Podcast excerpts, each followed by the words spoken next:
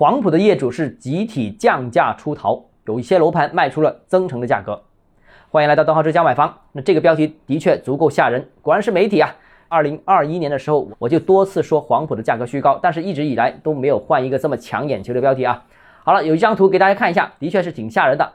黄埔二手房挂牌房源当中，超过一半都是未满五年的房源，那比例是远远高于其他区域。而黄埔呢是百分之四十几，呃，其他区域基本上是百分之七十到八十啊。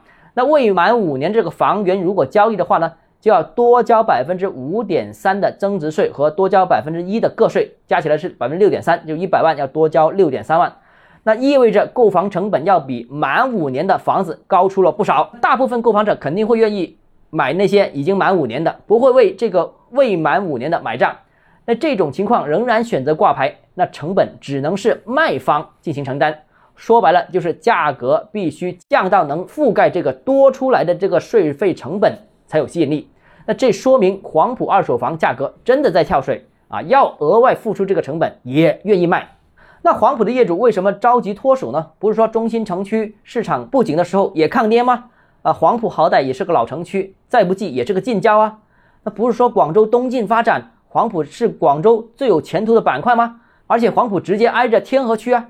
其实黄埔的今天是错误理解房地产投资逻辑造成的一个恶果。我一直在说，房地产投资只谈前景不谈性价比，就是耍流氓。那黄埔是好啊，但根本原因就是短时间之内房价上涨幅度太高。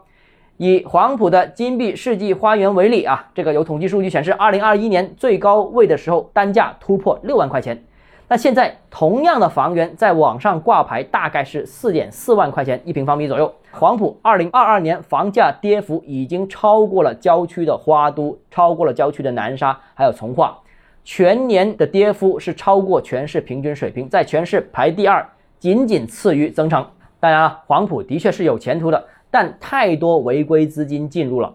二零二零年和二零二一年的时候，广州的几个区域宣布了放宽人才购房资格，金贷。大规模的流入楼市，那黄埔呢是松绑政策当中最近主城区的一个区域，那于是呢一大批深圳的自媒体号开始忽悠，一波又一波的深圳客到这里接盘，那外地客到黄埔投资，我还非常记得当时深圳某些大 V 的主流话术啊，大概意思就是说，广州的越秀、荔湾、海珠是广州土著的市场，本地人玩，本地人住，未来涨不动。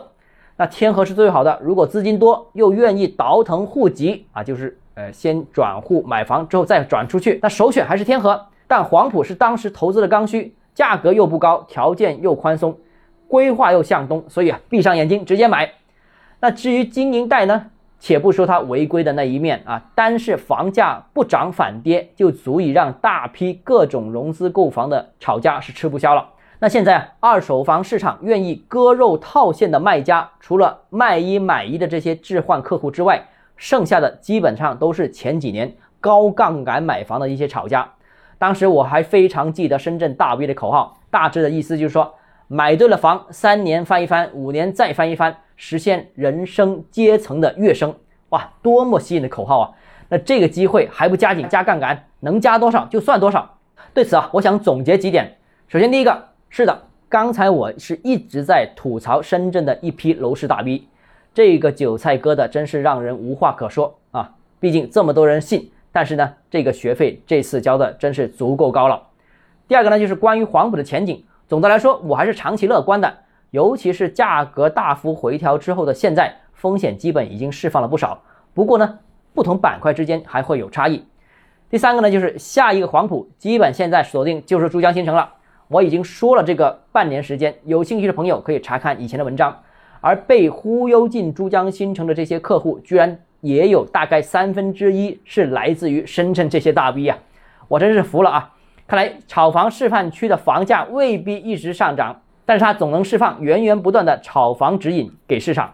好了，今天节目到这里。如果你个人购房有其他疑问想跟我交流的话，欢迎私信我。想提高财富管理认知，请关注我，也欢迎评论、点赞、转发。